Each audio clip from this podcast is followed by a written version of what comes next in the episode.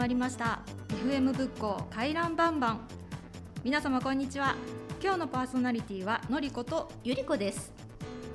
毎日暑いですよね。この前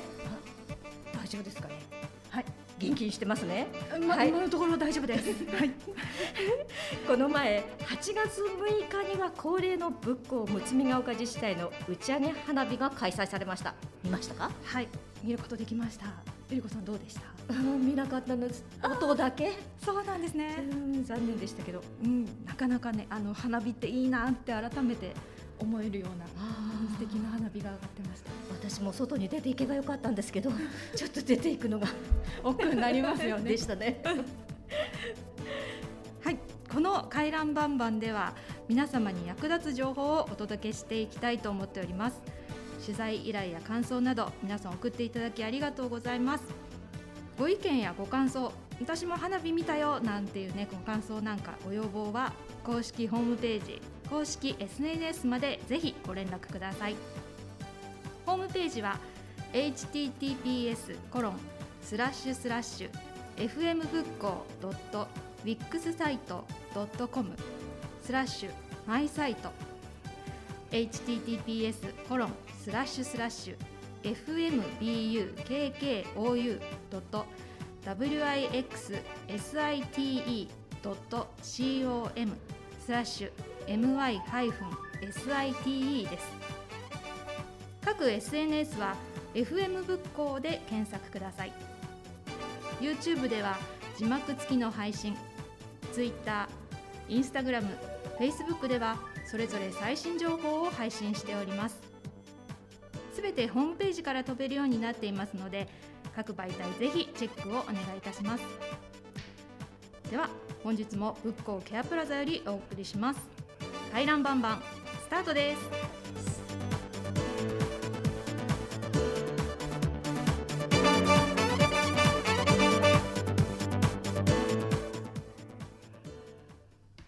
では最初のコーナーは70歳からの素敵ライフ。今回は陽子さんと三江さんに夏バテによる食欲不振解消のお話をお願いします。はいお二人よろしくお願いします。よろしくお願いします。三井さん最近暑くってなんか食欲ないとかあとちょっと冷たいもの取りすぎちゃって胃がちょっと弱ってるななんてことありませんか？私ちょっとそそれ気味なんですよなんか。私はね、はい、もう夏バテっていうのはあまりないんですね。わあ羨ましい。食はとってもあります。わ。羨ましい。本当に羨ましい。道代さんなんかもう優等生。適当に、そして休んで、はい、それからもうちゃんと3食ご飯食べてますよ。ああそれ大切ですね、うん嫌だなっていうものはあまりないしね、さっぱりっていうのもいいんですけれども、やはりまあ年だからさっぱりがいいかもしれないですね。なるほどもやはりね、あの肉も食べなきゃいけないと思って一生懸命頑張ってます。はい。私もねちょっとね夏バテ気味で食欲不振だとかあのそういうことがありましたもんで、ちょっとあのケアプラザで8月29日にあの栄養管理栄養士さんが来てあのお話があるとねちょっとと先にお話の内容をのちらっと聞かせてもらいましてでちょっと皆さんにあのラジオでお話できたらなと思ったの次第なんですけどもあの今度8月29日の13時半から14時半、えー、と薬樹の訪問薬樹薬局さんので保土ヶ谷の、えー、田代さんの田代様が来てくださってあの管理栄士さんなんですけどもお話ししてくださるんですけどこのこの方あのいらっしゃるあの管理の栄養士さんがの勤めてらっしゃる、えー、訪問薬事薬局さんがインターネットに、えー、いろんなですねあの食欲不振だとか、まあ、健康にかの健康に良い食事を紹介してくださってるんですね。もし皆さんよかったらばインターネットでえー、探してみてください。のの本当にあの詳しく載ってます。でその中でちょっと気づいたことはですねあのレモン汁やバルバルバルサミコスなど酸味酸味のあるクエン酸なんかを含んだあのものとかですねあと生姜青じそわさびにんにくなんかをあの香味野菜を使うと食中毒予防にもなるし食欲不振解消にもなるっていうことでちょっと私も昨日試してみたんですね。でちょっとの食事にレモン垂らしてみ見たりすると本当一気に爽やかなあの食感というかかんかんまあ匂いもありますし、のあの食欲がこう増すというかあと、えー、ニンニク？ニンニクをちょっと刻んであの炒め物に加えるとやっぱり匂いとかあとあのなんでしょうかね食感。あのもうなんか食欲が増すんですね。そんなそんなこと店さんあります？なんか。あのね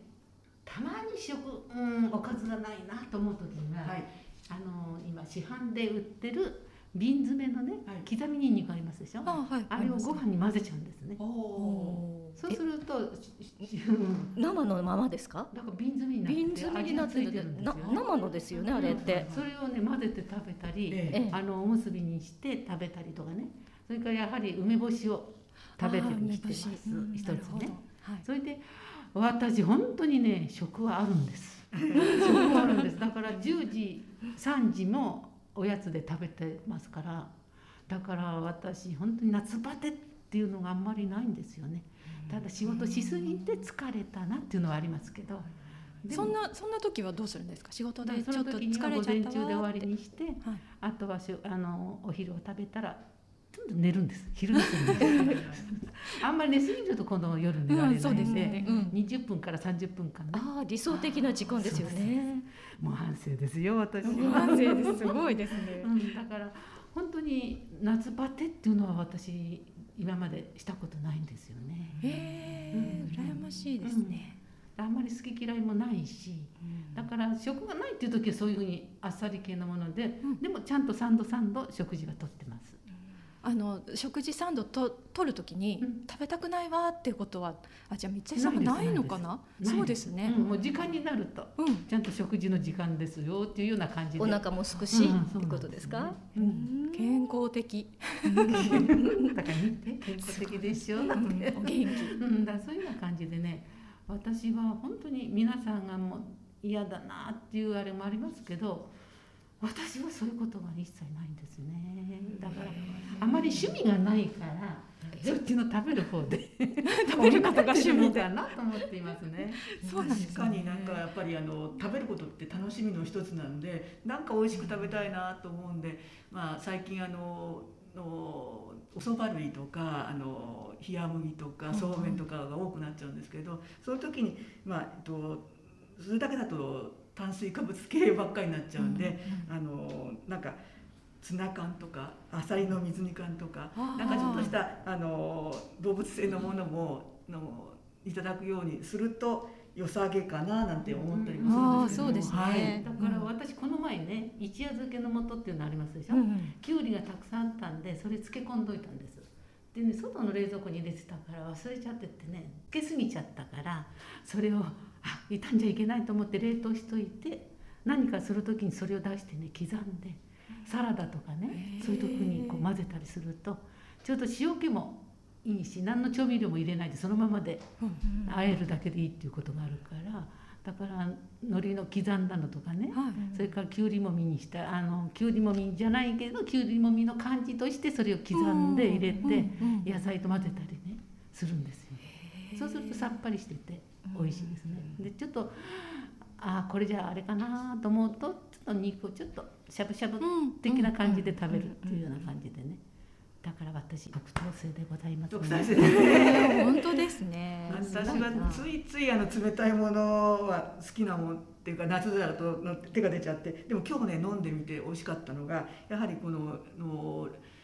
薬事の薬局さんのレシピの中にあった、えー、マンゴーラッシーっていうのを家で今日朝マンゴーラッシー、マンゴーはなかったんですけど家に。あの牛乳とヨーグルトのクリーミーヨーグルトのカップが一つあったんで、はい、カップヨーグルトの中に牛乳 100cc 加えてぐるぐるぐるぐるって回しのかき回したらカップヨーグルトに甘みもあって、うん、あの蜂蜜のものうちになかったんですけど蜂蜜なんか入れなくても本当にあのインド料理店で売ってるあのマンゴーラッシーシーっていうかラッシーのねあの、うん、もっと浄土版が家で手軽に楽しむ、うん、あこうやってラッシー簡単にできるんだって今日、あの初めてあの飲んできたんですけど美味しかったので皆さんぜひやってみてくださいカレーライス食べる時にうちよくやりますやりますなんかラッシーはあのインド料理屋さんで食べるもの飲むものと思ってたんですけど、ねはい、こんなに簡単にできるんだと思ってあのちょっと皆さんもお試しいただければと思います。はい。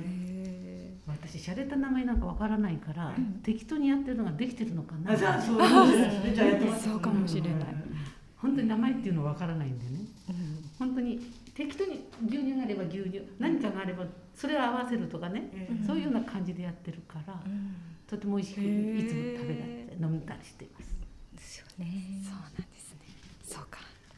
レシピ通りにやるっていうんじゃなくて、これとこれを合わせてみたらどうかしらとかって皆さんそうやってらっしゃるんですね。私それが足りない。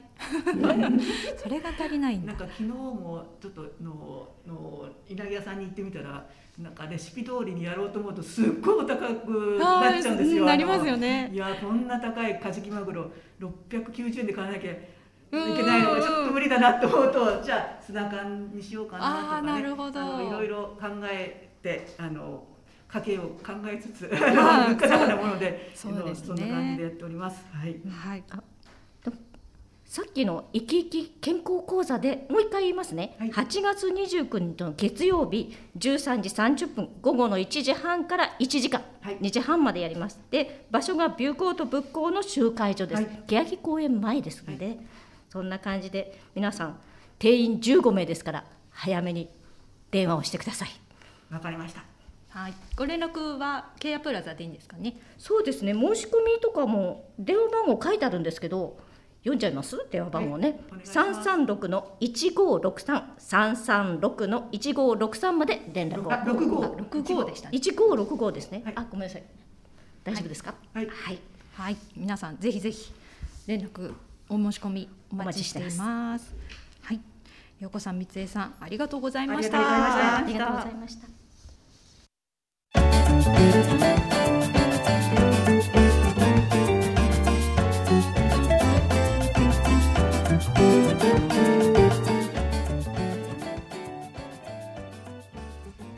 ゆり子さんこの音楽が流れてきました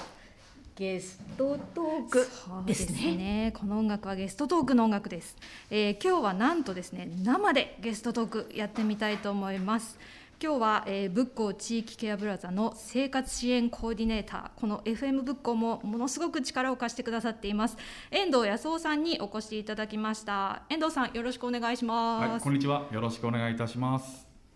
今日は仏光地域ケアプラザと今井地域ケアプラザ合同で実施しているふみともクラブについてお話を伺おうと思います。お願いします。お願いします。さて、えー、そもそもこのふみともクラブっていうのは一体どんなクラブなんでしょうか？はい、えー、こちらがですね、えー、昔懐かしい文通を通じまして、えー、人と人とのつながりを生むクラブというふうになっています。はい、え文通と言いましても、えお手紙でも絵手紙でも、え結構です。うん、えゆるくつながる文通でのやり取りを月に1回楽しむことができます。はい、えー、参加はですね基本的にどなたでも参加できるということになっておりまして、例えば老人ホームなどの施設に入居されている方でも大丈夫です。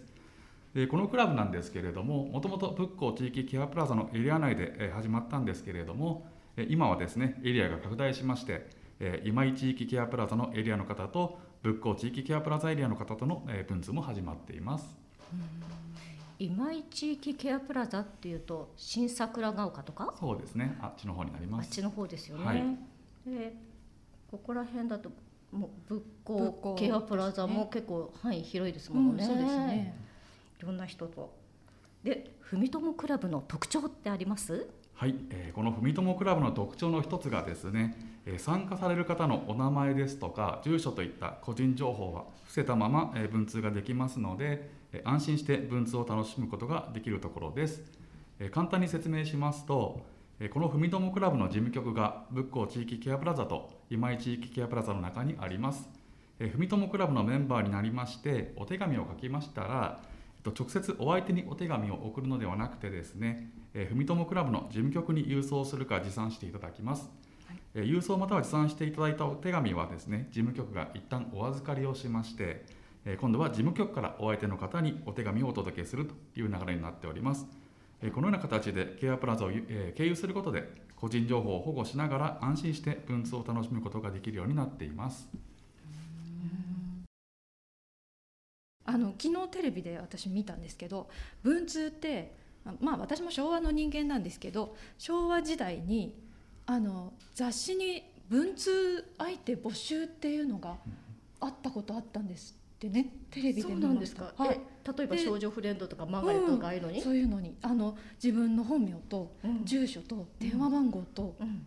あと血液型とか誕生日とか、あのもう個人情報をダダ漏れはい、ダダ漏れの状態で文通相手を募集するなんていうこともあったそうなんですけど、そうなんですね。はい。なのでどなたか文通されてたされてました、はい、やったことあります。されてました。高校の時になんか建設時代とかあのおおなんだあのなんか進学雑誌みたいなな感じのものがあって、はい、それにやっぱりあやっぱりあったんですね広島の人と女性の方とやった経験ありますね。あの、えー、なんか私はあの日本人の同士だったんですけど外国にお手紙出してる人たちも結構いて、えー、はい、私。いやいやいや外国の人たちもたくさんいましたね。アメリカ人のアンさんという、はい、えー、えじゃ基本は、はい。英語でやり取りですよね。そうですね。だから英語の勉強だと思って英語で書いて先生にこんなで通じますかねって見てもらってで送ってましたね。あそうかそうか。そうなんですへえ皆さんどのぐらい陽子さんどのぐらい続いたんですか？そんなにあの1年ぐらいなんですけども、はい、あのなんかこう自分で想像空想の世界であのあこういう人なのかな本当写真なんかは全然あの交わしたりとかしないので、うんうん。はい、まあ、同じ同い年の遠くに住んでいるあの女子高生同士でこうのお手紙出し合ってるだけなんですけども、はい、でもまあ今から思えばいい思い出ですねなんかね。そうですよね。はい、ゆいこさんはアンさんはおいくつぐらいだったんですか？えっとねお互い中学生だったと思うんですけど多分34年はやってるんですね。で彼女が間もなく結婚するえで途中でなんかボーイフレンドがあの捕まえたウサギの尻尾っていう尻尾を送られてきたりとかして え自分の住んでるとこの環境全然違うんじゃんっていうのを、はい思いましたね。そうなんです、ね、ちょっとここで脱線こんなにしてていいんでしょうか、脱線脱線しちゃいましたけどあのこのなんで今文通なのかっていうところなんですけどこの文友クラブが生まれた背景っていうのは遠藤さんどんなところなんですか？はいえーとですね、この、えー、文友クラブがスタートしたのがですねちょうど2年前の8月ですね、はい、えコロナ禍での中での、まあ、つながりづくりという生むために、まあ、この文友クラブがスタートしたという経緯があります。はいで現在もコロナは収束しておりませんので、うん、なかなかコロナになる前のような人と人との交流みたいなのはなかなか難しくなっているかなというところがあります。でコロナ禍でこうインターネットを使っていろんなこうコミュニケーションですとか動画配信とかっていうのはだんだんこう多くなりつつあるんですけれども、うんうん、やっぱこうアナログでつながるというコミュニケーションとしてこう昔ながらの文通といったものがまあ作られてきたというところになります。やっぱりこう文字を一つ一つ書いていったりとか文面を考えたりとかなんか切手や便箋を選んだりする、まあ、そういったこうお手紙を書くっていうご自宅の中での活動がですね結果的にこう外の人とつながったりとか文通を通しての交流になっていくそうするとまあ結果として生き生きとした生活にこうつながっていくんじゃないかなといったことを願って、えー、このような文通が生まれたというところが背景になっております。なんか印象的なエピソードとかありました？はいそうですねえーと、ある時ですね文友クラブのメンバーさんからお電話をいただいたことがあります。でまあ、お体ちょっと体調がちょっと優れなくてですね、えーと、お返事をなかなか書くことができなくてちょっとお相手の方に申し訳ないんだけれどもやっぱりこうご本人としてはお手紙をすごく楽しみにしているといったところがあるので、うんうん、まあ、文通をあの続けさせてほしいんですっていったあのお電話をいただいたことがあります。はいでそのことをですね、えっと、この文通のお相手さんに、え説明をしたところですねあもう大丈夫ですよということで、まあ、快くあの引き受けてくださったというのがありました。やっぱりこう直接お互いこう顔とか名前は知らない仲なんですけれども、うん、なんかこうお手紙で人を勇気づけたりとか勇気づけられたりとか、なんかそういったあの力がこの文通にはあるんだなというふうに、はい、感じたエピソードです。うん、そうなんですね、まあ、この今の話を通してちょっとやってみようかな文友クラブ参加したいなっていう方がたくさんいらっしゃるといいなと思うんですけれどもそういう方はどうすればいいんでしょう？はい、えーと、参加を希望する時なんですけれども、はい、まず仏光地域ケアプラザの私遠藤までお問い合わせいただければなというふうに思います。はい、はい。でえーと、参加希望の方はですね、ふみともクラブの参加申込書といったものがありますので、まあ、ペンネームですとか、年代ですとか、うん、性別、趣味と、あと簡単な自己紹介みたいなものを書いていただきます。はい、でえーと、提出していただきます。はい、でその後ふみともクラブの方事務局の方からですね利用開始のご連絡を差し上げるという形になっていますで特に新規のご参加の場合なんですけれども、えーと、文通のやり取りがスムーズにできるようになるまで、まあ、ボランティアさんとちょっと文通をやっていただいて、はい、でご希望を聞いてですねそのままボランティアさんと文通を続けるかまた他の方を紹介するかという形で続いていくという形になっています。あの利用できる日とか料金、はい、はい、どのくらいお金かかっちゃうのかなとか。お金ですね、はい、はい、お金の方はですね先に申し上げますと切手代のみのご負担となります。切手代のみ。はい、はい、ありますで、えーと、お手紙の締め切りの日がですね毎月15日と月末の月の2回になっています、で締め切りの日までに仏光地域ケアプラザか今井地域ケアプラザに届いたお手紙をですね締め切り日の翌日以降に事務局の方からお相手の方にお届けするというふうに流れていきます。では最後に遠藤さんの方からメッセージありましたら聞いてる皆さんにお願いします。はい。えーとですね、今はやはりメールですとか LINE といった、まあ、とてもお手軽でスピーディーな情報伝達手段が当たり前になっているかなというふうに思います。えー、パソコンですとかスマホだとですね、まあ、文章を打ち込むのは早いですし、まあ、文章をコピーして貼り付けができたり、まあ、間違えてもすぐにパッと消せますね。うん。でこれはこれでとても便利だなと思いますし今の生活には欠かせないものの一つになっているかなと思います、はい、ただ一方でですね、えー、あえてアナログに文通という形でやっぱこうペンを使ってお手紙を書くとか、えー、相手のことを想像しながらゆっくりと文面を考えたりあと一つ一つこう文字を書いていくとか切手や便箋を選ぶ楽しみですとか、うん、えー、お返事のお手紙が届くまでにやっぱお楽しみっていったものがあるかなというふうに思っています。そんな楽しみのある昔ながらの文通はですね、まあ、今むしろ大切なあの大切にしたいつながり方の一つではないかなと感じておりますのでもしご興味のある方はですねあともっと話を聞いてみたいという方はですね、はい、仏光地域ケアプラザの遠藤までお問い合わせいただければいつでも、はい、あれですね。仏光地域ケアプラザの遠藤さんまでに連絡をすればいいということですね。はい、はい。はい。ありがとうございました。今日の生ゲストトークは仏光地域ケアプラザ生活支援コーディネーター遠藤康夫さんにお越しいただきました。遠藤さんありがとうございました。ありがとうございました。では続いては仏光地域ケアプラザからのお知らせです。でも仏光フライワゴンの新規利用者募集についてです。これについても遠藤さんお願いします。はい、えー、山坂が多い仏光地区ではお買い物が困難なご高齢の方のためにですね仏光ふれあいワゴンといったお買い物支援のワゴンが運行されています。毎年一度ですね新規の利用者を募集しておりまして今回9月にですね第5弾の新規利用者募集が始まります。でこの仏光ふれあいワゴンなんですけれども、はい、利用するには3つほど条件があります。で1つ目がですね仏光連合町内会の自治会町内会に加入している方。町内会に加入している方、はい、がまず1つ目の条件となっています、はいはい、で2つ目が年齢の要件があります、えー、こちらがですね75歳以上の一人暮らしまたはお二人とも75歳以上の高齢世帯であるか。75歳以上。はい、はい、それから75歳以上で同居の家族はいるんですけれども日中特許になってしまう方、うん、あはい、それか70歳以上で75歳以上の方との2人です2人世帯ですね。はい、70歳以上か75歳、はい、の2人の世帯。2人、はい。はい、の年齢要件かもしくはもう一つ、えー、ワゴンの車にですねお一人で乗り降りができてお一人で買い物ができる方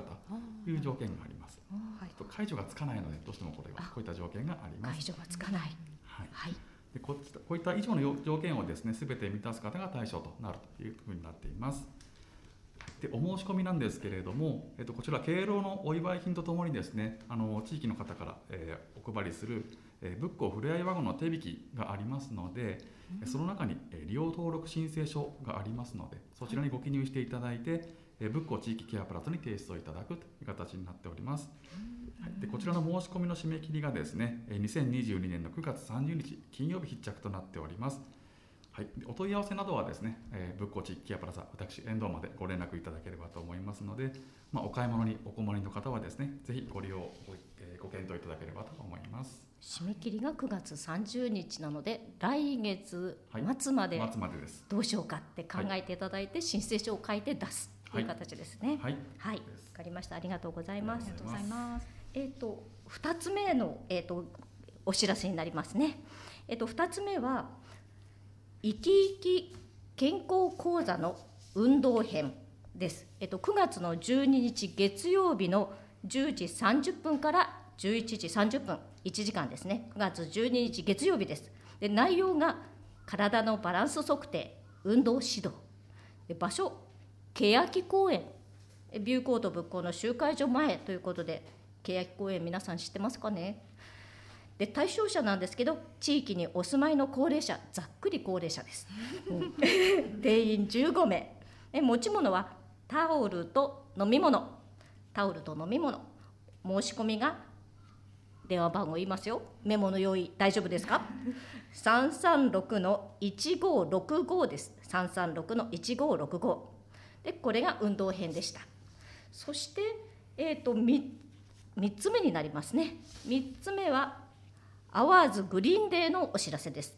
毎月第2土曜日開催で、えっと、緑のワークショップとモルック体験っていうのがあります。毎月第2土曜日だから月に 1, 1回しかやらないんですけども9月の10日10月の8日11月の12日11月26日もう予定決まってますね。決まってますね、うん、で緑のワークショップとモルック体験大体どっちもできる感じで最初の9月10月は両方できるんですけど11月はモルック体験だけ11月26日は緑のワークショップだけっていう感じになります。モルックって何だろうっていうのが私は一番気になるんですけどなんか、えーと、ここにちょっと書いてあります。今話題の木を投げて的に当てるフィンランド発祥のスポーツなんだそうです。年代問わず簡単に体感体験できるそうなので皆さん参加してください。そしてもう一個だけちょこっとだけ介護予防運動と相談会、えっと、8月23日迫ってます。火曜日。10時から11時30分。コンフォール仏光町団地の集会所であります。参加費無料なんで参加してください。以上です。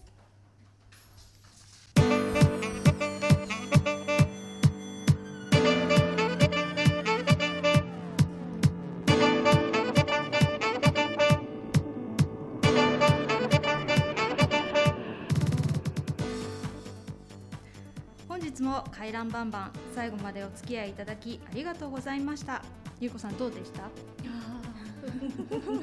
いやーっていうので物語ってますね。はい、えー、本日の放送内容や次回の放送内容は随時更新していきますのでそちらもチェックをお願いいたします。ホームページは https コロンスラッシュスラッシュ fm 仏教 .wix サイト .com スラッシュマイサイト各 SNS はホームページから飛んでいただくか FM 仏教で検索してみてください。本日ご紹介させていただきましたイベント情報につきましてもホームページや SNS でご案内させていただきます。次回の放送は9月11日日曜日となっております。それでは皆さんまたお会いしましょう。さようなら。